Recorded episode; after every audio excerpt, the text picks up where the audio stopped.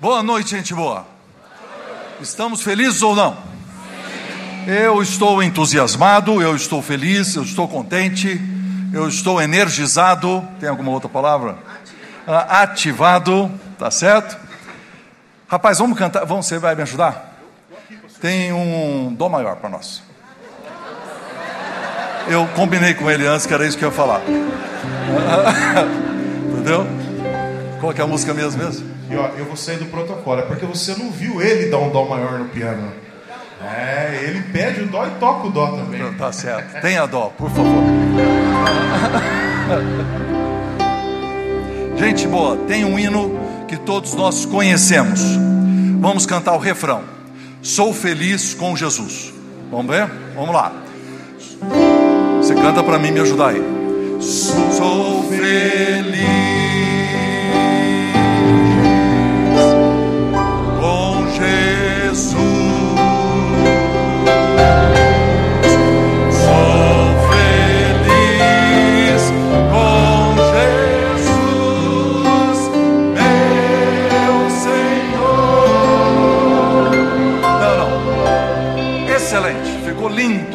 mais volume. Vamos, vamos, vamos. Lá de novo, de novo, vamos lá. Todo mundo junto, mas com aquele volume. Vamos lá. Sou feliz.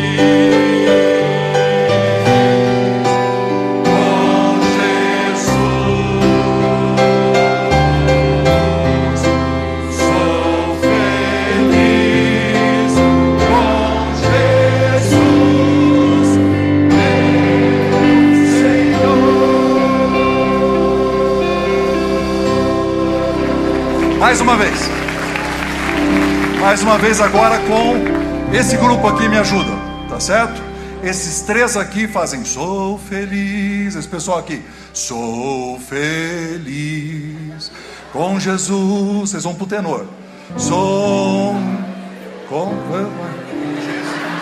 ah, com Jesus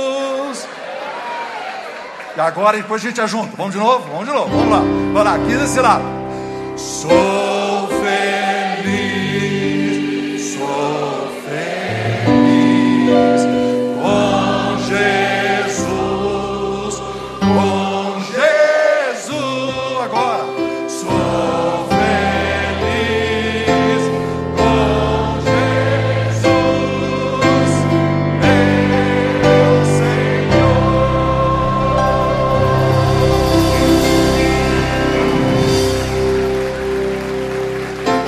Cadê aquele grupo?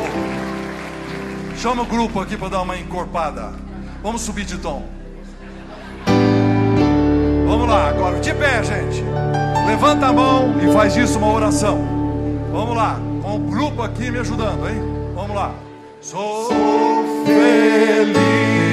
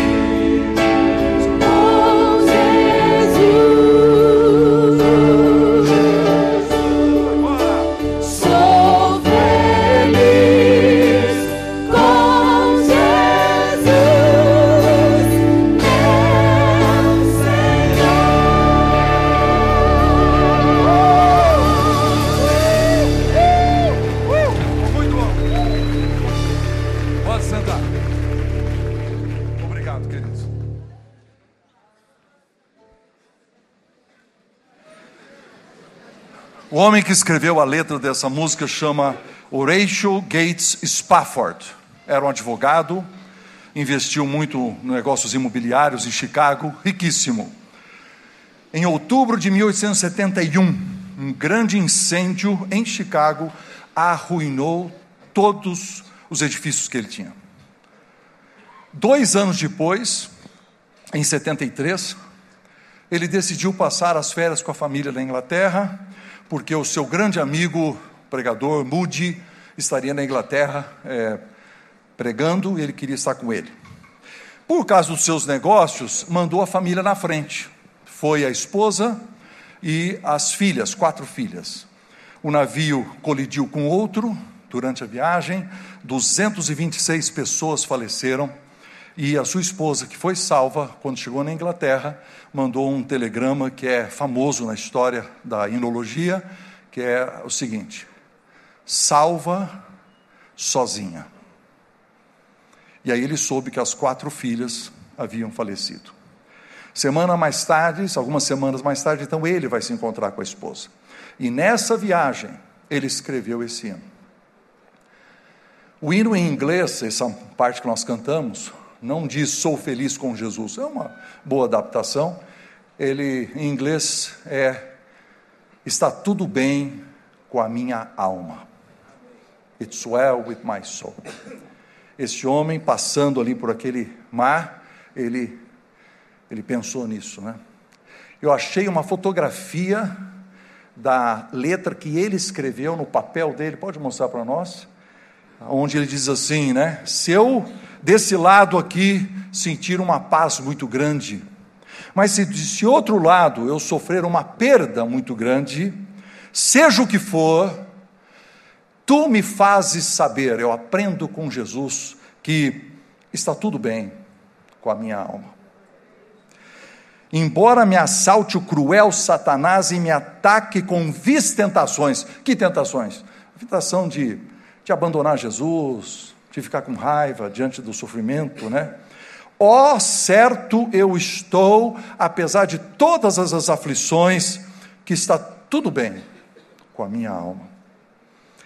Gente, os caminhos das nossas vidas, eh, das nossas carreiras, eles são cheios de variações, eles não são perfeitos. A gente nasce, a gente vira uma criança, vira um adolescente, jovem, pratica esporte, vai para a faculdade, é, começa a carreira profissional, a gente casa, às vezes não casa, tem filhos, chegamos à maturidade, chegamos à terceira idade, né, e finalmente lá na frente nós vamos experimentar o falecimento também. E às vezes nessa carreira, nesses caminhos da vida, que é o nosso tema hoje, né, nós temos situações terríveis como esse homem teve. No caso aqui, ele perdeu todos os seus negócios num incêndio, uma grande perda. Na situação que está o Brasil hoje, você vê gente fechando seus negócios, né, por causa que situação econômica, ou porque foi traído por um sócio, ou fez uma decisão ruim. Às vezes enfrentamos caminhos muito difíceis com na família, preocupação com o filho, preocupação com o neto, às vezes o próprio casamento está com, com, com, com dificuldades. Então, nessa estrada, nessa peregrinação, nessas etapas que nós temos de nossa carreira, sempre nós temos que tomar decisões, sempre nós temos que fazer escolhas, e é sobre isso esse final de semana. Jeremias hoje vai abrir o nosso congresso falando de Damasco, o caminho da rendição. Aqui está Paulo, antes de ser apóstolo, como muitos de nós, um homem autoconfiante, sério, um homem sério, um homem comprometido, cumprindo as suas tarefas mas totalmente equivocado, perseguindo a pessoa errada. Olha que maravilha, Jesus vai ao encontro dele e coloque, coloca Paulo diante de uma decisão. Ele precisa se render a Jesus. Então, Damasco é o caminho da rendição. Amanhã de manhã, o livro vai falar sobre Gaza, o caminho da missão. O Espírito Santo pede para Filipe ir nesse caminho para Gaza né? E lá encontrar uma pessoa que ele não conhecia. Às vezes Deus faz isso com a gente, nos faz encontrar pessoas que a gente não conhece. E aí o conduziu para ele se aproximar da pessoa que ele não conhecia, e ele ter essa influência, ter esse diálogo, explicar a Bíblia, conduziu aquela pessoa a Cristo. A aplicação é muito maior, porque nós podemos influenciar pessoas em todos os níveis e não só no espiritual. William Douglas, ainda amanhã de manhã, falará sobre Jericó, o caminho da compaixão. Compaixão no grego é essa mola propulsora interior que faz com que a gente saia das palavras e dos pensamentos e chegue nas ações. Aqui está esse samaritano, que é elogiado por Jesus. Por quê? Porque ele viu o sofrimento alheio e ele saiu, foi além de ter apenas pensamentos ou sentimentos. Ele foi lá e fez alguma coisa, ele usou de compaixão por aquele homem. Manhã à noite, José Júnior vai falar sobre Samaria, o caminho da purificação. É a história de Simão, em Atos capítulo 8. É uma história pouco estudada, pouco conhecida, e eu acredito que nós vamos ter uma dificuldade enorme de compreender a mensagem, porque é um assunto que nós não é longe da nossa realidade brasileira, né? Porque é um homem aqui que está em, querendo comprar poder, entendeu? Comprar influência. A gente nem sabe o que é isso, comprar conexões diretas, né? E aí, e aí tem alguém que tem que olhar no olho dele e confrontá-lo, dizendo: você precisa de purificação. Então, Samaria é um caminho de purificação. Né? Se eu conseguir mudar a página. Domingo de manhã, Elder vai nos trazer a palavra sobre Emaús, o caminho da comunhão. Aqui tem dois discípulos muito parecidos com, com, com, a, com a, gente. Esses camaradas, eh, dá para entender. Um mestre morreu a, a visão, o sonho, sumiu. Ele, não, eu vou embora. Saem de Jerusalém.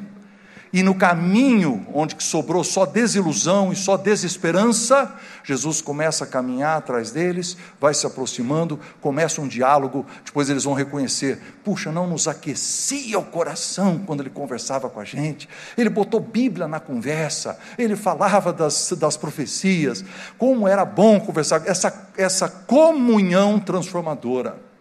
E por fim, de manhã, eu falarei sobre a encruzilhada o caminho da vida, porque em todas essas situações, todos esses problemas, nos colocam diante de uma encruzilhada. Não é uma, uma encruzilhada de quatro vias, é de duas vias, é uma bifurcação. Jesus disse que nós só podemos tomar duas decisões: ou é o caminho estreito, ou é o caminho largo, e nós precisamos saber tomar a decisão correta. Este homem, Spafford, ele é um exemplo para nós.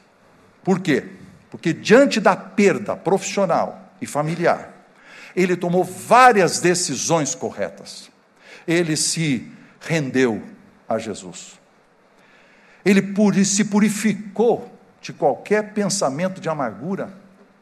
Ele se consolou na comunhão com a sua esposa e com aquele que ele tinha só em Jesus. Ele vai dizer assim: está tudo bem com a minha alma, sou feliz com Jesus. E ele continuou a sua vida com uma missão, teve outros filhos, fundou uma missão, foi para Jerusalém, abriu lá uma missão que existiu durante muitos anos, foi até importante durante a Primeira Guerra Mundial, um homem que não perdeu a sua missão de influenciar pessoas. Vai ser um fim de semana fabuloso. Amém. Não vai? Vai ser? Minha oração é que de alguma forma nós vamos abrir a Bíblia, que é a palavra de Deus. Nós vamos estar aqui com homens que sabem ensinar a Bíblia e se nós temos Bíblia e temos bons professores e temos esse bom louvor e nós vamos abrir nossos corações, nós vamos aprender a tomar decisões, vamos tomar decisões sobre as nossas vidas em várias áreas e nós saberemos dizer, né, no final, domingo de manhã, mais uma vez, está tudo bem, está tudo bem com a minha alma. Sou feliz com Jesus, meu Senhor. Robson, vamos cantar mais um pouco? Vamos louvar o Senhor e que Deus nos dê um fim de semana fabuloso.